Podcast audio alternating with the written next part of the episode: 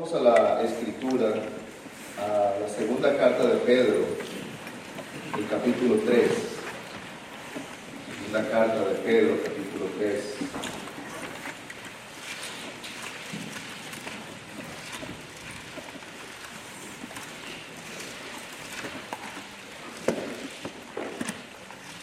Versículo 9, versículo 9 de la segunda carta de Pedro 3. Leeremos hasta el 14. Dice la palabra del Señor. El Señor no se tarda en cumplir su promesa, según algunos entienden la tardanza, sino que es paciente para con vosotros, no queriendo que nadie perezca, sino que todos vengan al arrepentimiento. Pero el día del Señor vendrá como ladrón en el cual los cielos pasarán con gran estruendo y los elementos serán destruidos con fuego intenso, y la tierra y las obras que hay en ella serán quemadas. Puesto que todas estas cosas han de ser destruidas de esta manera, ¿qué clase de personas no debéis ser vosotros en santa conducta y en piedad, esperando y apresurando la venida del día de Dios? En el cual los cielos serán destruidos por fuego y los elementos se fundirán con intenso calor. Pero según su promesa, nosotros esperamos nuevos cielos y nueva tierra en los cuales mora la justicia. Por tanto, amados, puesto que aguardáis estas cosas, procurad con diligencia ser hallados por Él en paz, sin mancha e irreprensibles. Hemos estado considerando la pregunta, ¿estás listo para la segunda venida de Cristo? Esto es algo que debemos preguntarnos todos nosotros. ¿Estoy listo para la segunda venida de Cristo? El domingo anterior estuvimos considerando que la Biblia nos enseña a nosotros que ciertamente Cristo volverá. Él vendrá por segunda vez.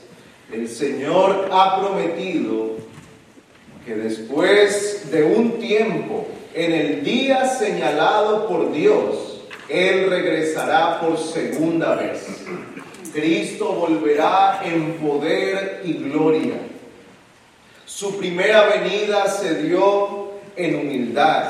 Dice Filipenses que se humilló haciéndose un siervo, tomó el lugar más bajo, sirvió entre los hombres, su gloria fue cubierta por la debilidad de la carne, pero regresará en gloria, en poder. Él volverá para establecer finalmente su reino. Su segunda venida será triunfante y gloriosa.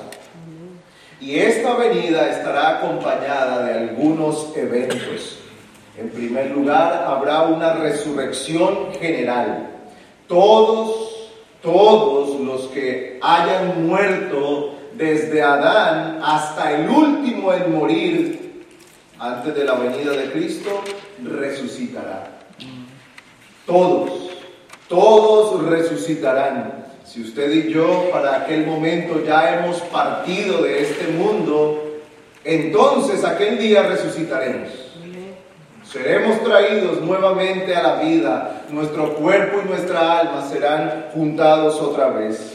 Ahora la Biblia hace una distinción entre la resurrección de los creyentes y la resurrección de los no creyentes. ¿En qué sentido? Bueno, que los creyentes serán resucitados para gloria y los no creyentes para condenación perpetua. Para vergüenza, dice Daniel. En segundo lugar, otro evento que tomará lugar en aquel tiempo será el juicio final. Aquel juicio en el que todas las naciones, es decir, cada persona del mundo entero estará delante del Señor. Todos seremos juzgados por Dios. Todos estaremos allí para que nuestras obras sean sacadas a la luz. y todos pasaremos por el tribunal de Cristo. Y dice la escritura que sean buenas o sean malas, todas las obras de los hombres serán juzgadas. Así que hay esperanza para el creyente. Primeramente porque el juicio condenatorio ya no caerá sobre él porque Cristo ha pagado su deuda. Pero hay una esperanza adicional y es que toda la fidelidad y todo lo que se hizo para el Señor, aun cuando en nuestros días haya quedado en el anonimato, haya permanecido en el secreto, aquel día se hará público. Aquel día será publicado. Así que hermano, si usted ora, intercede por la iglesia de Cristo, clama al Señor, y tal vez nadie lo ve o nadie se entera de eso que usted hace en favor del reino de los cielos, aquel día será publicado. Aquel día la corona de justicia que Dios dará a sus siervos será puesta en evidencia delante de todos. Pero también es una advertencia para el que no está en Cristo, porque aún sus obras más secretas quedarán expuestas. Todo será expuesto en el día del juicio. Pero hay un tercer evento que se dará a cabo o que se llevará a cabo en aquel momento y será lo que nosotros podemos llamar el fin del mundo o el fin de este tiempo, de esta era y de este mundo como lo conocemos. Hay varios pasajes desde el Antiguo Testamento que nos hablan a nosotros acerca de esto. Por ejemplo, el Salmo 102 dice, desde el principio tú fundaste la tierra y los cielos son obra de tus manos. Ellos perecerán, mas tú permaneces. Y todos ellos como una vestidura se envejecerán. Como un vestido los mudarás y serán mudados. La escritura nos habla que ciertamente la tierra y toda la creación, habla del cielo y de la tierra, será pasado por un proceso en el que se dará una renovación. Pedro nos habla acerca de esto. Dice el versículo 11. El versículo 10 dice, pero el día del Señor vendrá como ladrón, en el cual los cielos pasarán con gran estruendo y los elementos serán destruidos con fuego intenso y la tierra y las obras que hay en ellas serán quemadas, puesto que todas estas cosas han de ser destruidas. Aquí se nos habla a nosotros que el día del Señor vendrá. Y aquel día vendrá con estos eventos que harán que la historia se parta en dos la historia llegará, lo que conocemos hasta ahora como vida, historia y mundo, tendrá un final. Todo lo que nosotros conocemos hoy tendrá un final. Ahora, este final no será una aniquilación, es decir, que no perecerá para siempre sino que pasará, dice la escritura, por fuego y entonces habrá una renovación. Esto está claro en la escritura. Por ejemplo, se nos dice a nosotros que el mundo será restaurado. En Hechos 3:21 se nos habla de una restauración.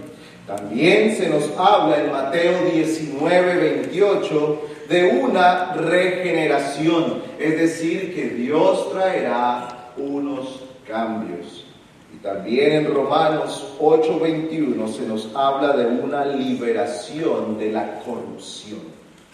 Estas tres palabras regeneración, restauración y liberación nos dan a nosotros la idea de lo que ha de ocurrir. Ciertamente nosotros no podemos afirmar detalle a detalle de cada cosa cómo va a ser, pero la escritura nos enseña que habrá cielo nuevo y tierra nueva tiene unas características especiales. Será hecha nuevamente. Eso es regeneración. Es la misma palabra que nosotros encontramos para hablar del nuevo nacimiento. Una regeneración. Aunque la persona en un sentido sigue siendo la misma, es una nueva persona por aquella naturaleza de Dios que es implantada en él.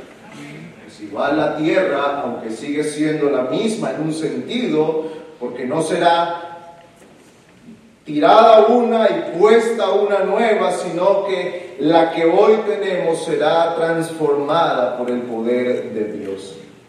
Habrá una restauración también, y esta palabra es bien, bien interesante que nosotros la consideremos porque la Biblia nos dice a nosotros en Génesis lo que ocurrió.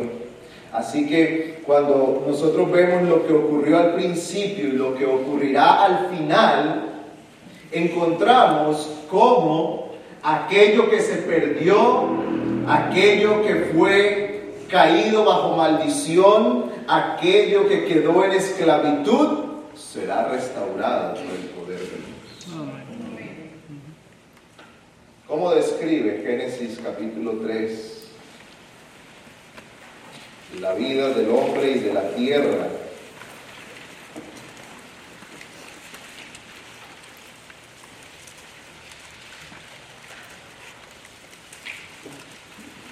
¿Cómo se describe aquí en Génesis capítulo 3? Después de la caída, recordemos que aquí se nos relata la caída. Y viene Dios hablar con el hombre.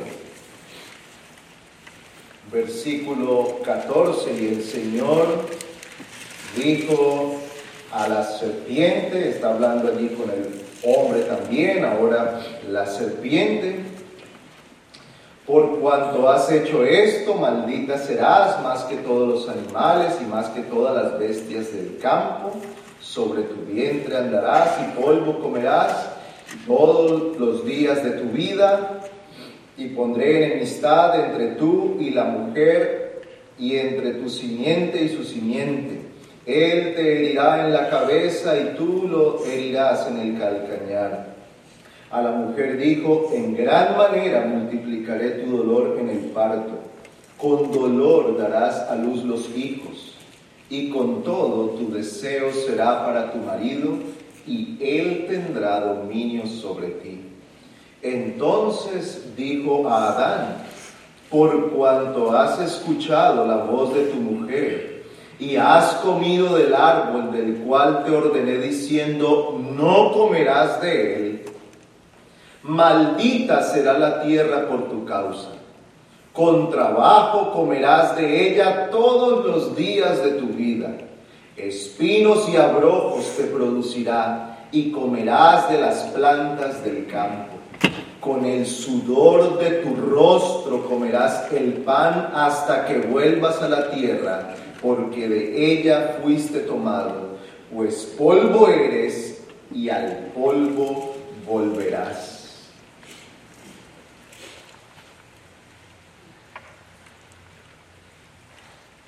Versículo 24, expulsó pues al hombre y al oriente del puerto del Edén puso querubines y una espada encendida que giraba en todas direcciones para guardar el camino del árbol de la vida. ¿Qué nos enseña a nosotros Génesis? En cuanto viene la caída, Dios trae sobre el hombre y sobre la creación su maldición. Una vez que entra el pecado en el mundo, afecta al hombre. rompe su relación con Dios. Hay una separación. Dios lo expulsa de su presencia. Queda destituido de la presencia de Dios.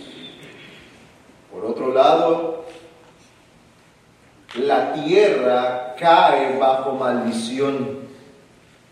Maldita será la tierra por tu causa. Con trabajo comerás de ella todos los días de tu vida. Y esta palabra no se refiere al hecho de que antes de la caída el hombre no trabajara, el hombre trabajaba antes de la caída. Así que el trabajo no es una maldición.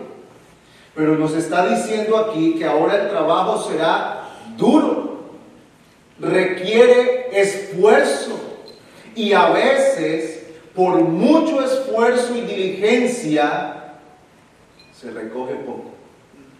Y hay momentos en los que no se recoge nada. Muchos agricultores trabajan arduamente meses y viene una plaga y se come su cosecha y no recoge nada. Es arduo el trabajo, pero todos nosotros experimentamos lo que es el trabajo arduo, ya sea físicamente o mentalmente, todos nosotros estamos bajo el peso de estas palabras. No hay trabajo ideal. Porque el que no requiere esfuerzo físico mantiene un nivel de estrés y preocupación y demanda y presión que a veces es más fuerte que un esfuerzo físico. Tierra maldita, dice el Señor. Espinos y abrojos produce. Malezas Tierra difícil, dura. No necesitamos sembrar la maleza, ella brota sola. Usted quiere cuidar su jardín y tiene que estar ocupado en quitar la maleza, porque a ella no hay que sembrarla, no hay que regarla, no hay que abonarla, crece sola, invade en un momento. Dice el Señor que todo esto ocurriría con el sudor, con esfuerzo, con trabajo, comemos el pan hasta que volvemos a la tierra en la muerte. Pues ¿qué encontramos nosotros aquí? La maldición que Dios trajo sobre el hombre, la muerte, la separación de Dios, la expulsión del hombre de su presencia y la creación bajo el juicio o bajo la maldición de Dios. Es por eso que luego el apóstol Pablo en Romanos capítulo 8, hablando acerca de esto, dice, versículo 19, porque el anhelo profundo de la creación es aguardar ansiosamente la revelación de los hijos de Dios, porque la creación fue sometida a vanidad no de su propia voluntad, sino por causa de aquel que la sometió en la esperanza de que la creación misma será también liberada de la esclavitud de la corrupción a la libertad de la gloria de los hijos de Dios. Pues sabemos que la creación entera una gime y sufre dolores de parto hasta ahora. Así describe el apóstol la creación. Así describe el apóstol la naturaleza y la tierra que nosotros tenemos hoy. Pues aquello será llevado a cabo en aquel día.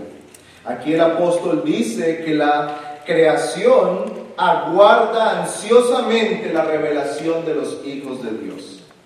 Y aquel tiempo que la Biblia nos señala a nosotros será la segunda venida de Cristo. El día del Señor vendrá, dice Pedro. ¿Y qué ocurrirá? Que los cielos pasarán y la tierra y todo lo que hay en ella será transformada pasando por fuego. Y Pedro aquí mismo nos dice que la tierra ya pasó una vez por algo así. En aquella ocasión fue por agua. ¿De qué está hablando Pedro? Pedro está respondiendo a aquella burla o aquella acusación de que Cristo ha dicho que viene pero no ha venido. Y él está diciendo que algunos están hablando y diciendo todas las cosas son iguales desde el principio. Pero Pedro dice, no es así, el Señor vendrá.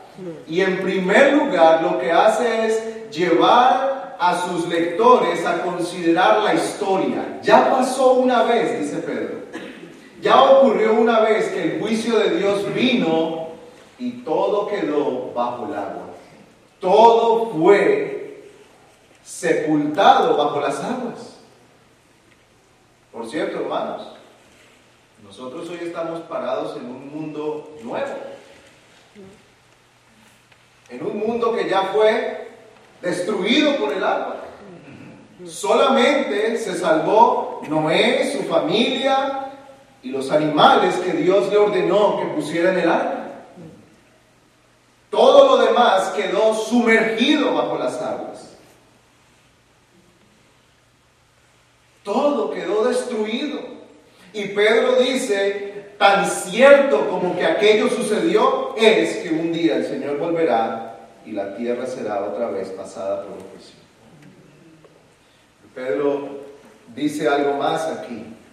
Dice, la tierra y las obras que hay en ella serán quemadas. Y no solamente se refiere a los elementos naturales o físicos.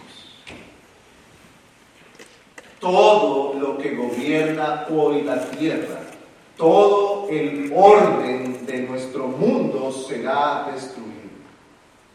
Físicamente, materialmente, la naturaleza, pero también lo que gobierna hoy, las filosofías, las políticas, los valores que gobiernan el mundo hoy. Todo lo que nosotros hoy conocemos como el orden de nuestra sociedad, todo lo que nosotros hoy conocemos como lo que rige el mundo, el sistema de valores, lo que hoy se aprecia y lo que hoy se desprecia, aquello lo que se le considera de gran importancia y aquello que se considera de poca o ninguna importancia, todo eso quedará bajo el juicio de Dios y será destruido. Por eso es vano poner la confianza en el hombre es vano poner la confianza en los pensamientos, en las filosofías y la política de los hombres, porque todo eso pasará. Todo eso quedará destruido. Qué vano es poner la confianza en algo que será consumido. Qué vano es poner la confianza en un sistema que ya no estará. En unos edificios que ya no estarán en una ciudad que ya no estará, en un país que ya no estará. Qué necio depositar la esperanza de vida en aquellas cosas. Pedro dice que todo eso pasará. El día de la venida del Señor Jesucristo, el mundo tal como usted y yo lo conocemos, habrá pasado. Aquel mundo pasará. Todo esto solamente quedará como historia. Pero hay un evento más que podemos mencionar aquí que ocurrirá en la segunda venida de Cristo y es el establecimiento final del reino del Señor. Cristo gobierna hoy. Sí. Dios gobierna desde siempre. Sí.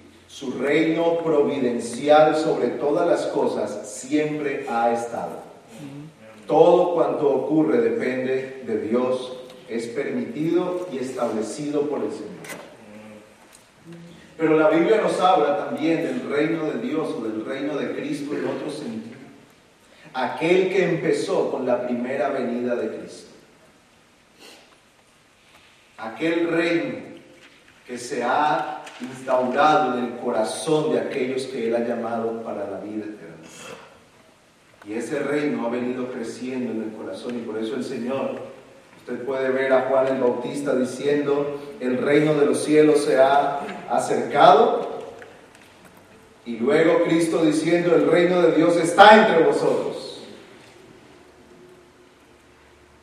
Juan dice, arrepentidos porque el reino está cerca. Y Cristo dice, el reino está entre vosotros. Pero el Señor dice, mi reino no es un reino de este mundo, no es un reino político, no es militar, no es social o económico, es un reino que se instala primeramente en el corazón del hombre, pero que finalmente será manifestado en todo su esplendor en la segunda venida de Cristo. Amén. En la segunda venida de Cristo, el reino del Señor se hará evidente. Y ya vemos aquí lo que ocurre cuando Cristo regresa. Cristo regresa como rey, porque el Señor cuando resucita y asciende a los cielos se sienta en el trono. Es rey, pero Él ha prometido que descenderá. Y hemos visto cómo el Señor habla que Él descenderá con poder y gloria y juzgará a las naciones, juzgará a los enemigos todos quedarán bajo sus pies. Satanás, la muerte, el pecado y todo lo que es contra Dios quedará bajo condenación eterna. Y Cristo reinará con su pueblo para siempre. Él reinará con su pueblo para siempre. Aquel reino es presente y en un sentido es futuro. Es presente porque Cristo hoy reina en cada uno de sus hijos. Pero es futuro porque un día se manifestará en todo su esplendor. Tal vez usted y yo hoy vemos por la fe el reino de Cristo. Porque miramos a nuestro alrededor y decimos, el mundo el mundo no manifiesta como si Cristo reinara, pero sí reina. Primeramente reina en su providencia porque nada ocurre sin el permiso del Señor. Y en segundo lugar, Él está reinando en el corazón de sus hijos. Cristo reina en la iglesia. Y un día vendrá y pondrá todas las cosas en su lugar. Apocalipsis en sus capítulos finales, versículo, perdón, capítulo 20, Apocalipsis en el capítulo 20 nos habla a nosotros de esto.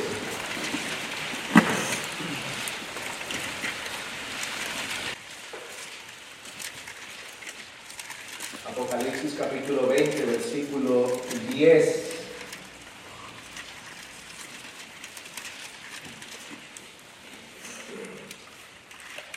Dice, y el diablo que los engañaba fue arrojado al lago de fuego donde también están la bestia y el falso profeta, y serán atormentados día y noche por los siglos de los siglos. Versículo 11, y vi un gran trono blanco y al que estaba sentado en él, de cuya presencia huyeron la tierra y el cielo y no se halló lugar para ellos. Y vi a los muertos grandes y pequeños delante del trono y los libros fueron abiertos y otro libro fue abierto, que es el libro de la vida. Y los muertos fueron juzgados por lo que estaba escrito en los libros según sus obras. Versículo 15. Y el que no se encontraba inscrito en el libro de la vida fue arrojado al lago de fuego. 21.1. Y vi un cielo nuevo y una tierra nueva, porque el primer cielo y la primera tierra pasaron y el mar ya no existe. Vi la ciudad santa, la nueva Jerusalén, que descendía del cielo de Dios, preparada como una novia ataviada para su esposo. Entonces oí una gran voz que decía desde el trono, He aquí el tabernáculo de Dios está entre los hombres, y Él habitará entre ellos, y ellos serán su pueblo, y Dios mismo estará entre ellos. Él enjugará toda lágrima de sus ojos, y ya no habrá muerte, ni habrá más duelo, ni clamor, ni dolor, porque las primeras cosas han pasado. Y el que está sentado en el trono dijo, He aquí, yo hago nuevas todas las cosas. Y añadió, escribe, porque estas palabras son fieles y verdaderas. Por un momento elimine la división de los capítulos y usted podrá encontrar cómo están unidos el juicio y la gloria. El juicio de los enemigos de Dios. El diablo finalmente arrojado a la condenación. La bestia y el falso profeta, estos personajes que se mencionan aquí como enemigos de Dios, enemigos de la iglesia, promotores de la maldad, maestros del error, que se han levantado para engañar a los hombres, para engañar a las naciones, para hacer guerra contra la iglesia, finalmente llegarán al lugar que les corresponde, la condenación.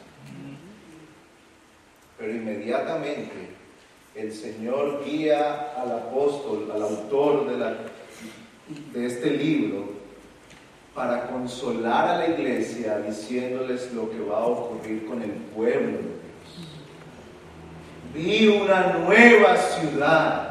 Hay cielo nuevo y tierra nueva. Yo hago nuevas todas las cosas, dice el Señor. ¿Y qué ocurrirá allí? Ya no habrá ni dolor, ni llanto, ni muerte, ni clamor. Toda lágrima de los ojos será enjugada. Toda tristeza consolada habrá reposo eterno para siempre, una patria celestial en la cual mora la justicia, en la cual gobierna la rectitud, la perfección y la santidad de Dios. ¿Qué perdimos al principio? ¿Qué perdimos al principio? La comunión con Dios ¿Qué se restablece aquí? La comunión con Dios. ¿Qué dice Él? Que Él estará entre ellos. Dios morará en medio de su ¿Qué se perdió en aquel día en Edén? La comunión del hombre con Dios. ¿Qué es restablecido aquí cuando todo esto se ha hecho nuevo? Aquella comunión de Dios con el hombre. Amén. Amén. ¿Qué impedía la espada el acceso al árbol de la vida? Y en estos capítulos finales dice que el árbol de la vida estará puesto en medio para que todos puedan acceder a él.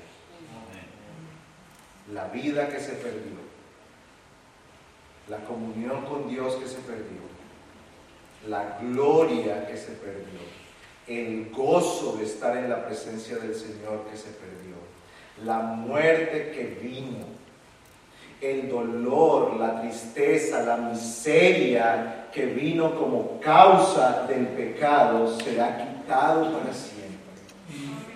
Por eso cuando leemos el primer, el capítulo tercero de Génesis y los últimos capítulos de Apocalipsis son un paralelo entre lo que se perdió y lo que ha sido restaurado. ¿Y que hay en medio? La obra de gracia de Dios trayendo una vez más al hombre a comunión con Él. Cuando Cristo regrese, todo aquello quedará establecido una vez y para siempre. Por eso la pregunta que usted y yo debemos hacernos es, ¿estoy preparado para la segunda venida de Cristo? ¿Estoy preparado para la segunda venida de Cristo? Concluyo con esto. Durante la historia la iglesia ha hecho de mirar a la segunda venida de Cristo parte, parte activa de su vida. Por eso Pablo escribe diciendo los que estemos vivos, no porque él estaba afirmando saber cuál era el día del regreso de Cristo, sino porque en un sentido todos debemos esperar que sea nuestro tiempo, aunque no podemos afirmar cuándo el Señor vendrá, pero no es bueno que nosotros digamos, eso no va, no va a ocurrir ahora. Porque así como es indebido afirmar cuándo será, también lo es decir que no será ahora. Es más, el Señor nos dice que nosotros debemos estar vigilantes. Mire la advertencia que le da a los discípulos en, en Lucas. Estar alerta. No sea que vuestro corazón se cargue con disipación y embriaguez y con las preocupaciones de la vida y aquel día venga súbitamente sobre vosotros como un lazo. Estas palabras salen de la boca del mismo Señor Jesucristo. Estar alertas, dice. Pedro también nos dice que si nosotros mantenemos esto en consideración, Versículo 11, puesto que todas estas cosas han de ser destruidas de esta manera, ¿qué clase de personas no debéis ser vosotros en santa conducta y piedad? Es decir, que lejos de causar para el creyente un tipo de relajación pecaminosa, diciendo, ah, ya somos salvos, no importa cómo vivamos, vamos a vivir nuestra vida de cualquier manera, igual el Señor vendrá y todo va a ser destruido, ¿Para qué nos afanamos? Pedro dice, si esto, cierto tal como es, ¿qué tipo de creyente debe producir en nosotros? ¿Qué tipo de personas debemos ser nosotros esperando y aguardando la venida del Señor Jesucristo? Esperando porque Él ha dicho que volverá. El Señor nos manda a estar atentos. Él dice que nos cuidemos. Hablando también de estas cosas futuras, Él le dice a sus discípulos que tengan cuidado, no sea, no sea que ocurra como en los tiempos de Noé. Queridos amigos, en los días de Noé se describen como que la gente estaba comiendo y bebiendo, casándose y dándose en casamiento hasta que vino el diluvio. Ahora, usted podrá decir, ¿y cuál es el problema de comer, beber y casarse? No, eso no es malo en sí mismo, Dios lo estableció.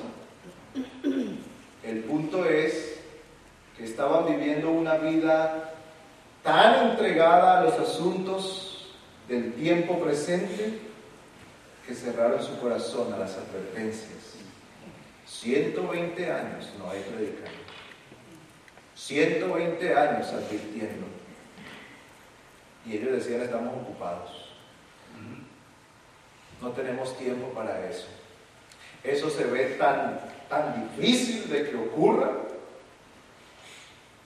que no tenemos tiempo para prestar atención a estas cosas.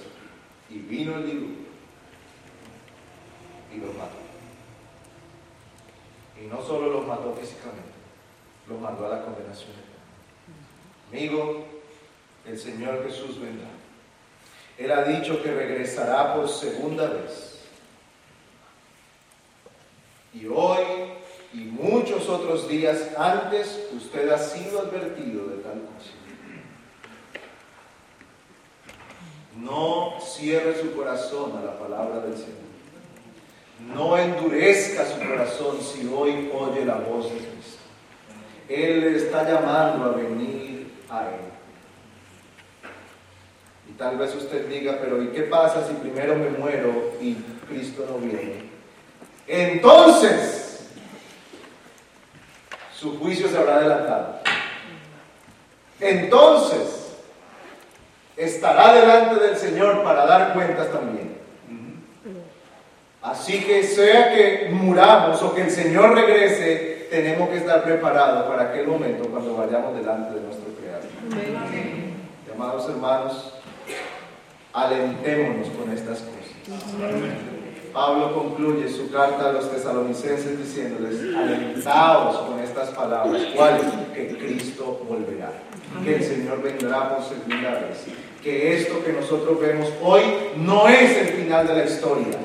El final de la historia es el triunfo de Cristo, el triunfo de su pueblo y sus enemigos condenados justamente para siempre.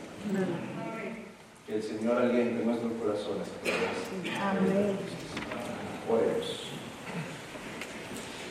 Señor nuestro, al considerar estas cosas de lo que ha de ocurrir, que tu palabra nos instruye, te suplicamos que sea lleno nuestro corazón de la verdad.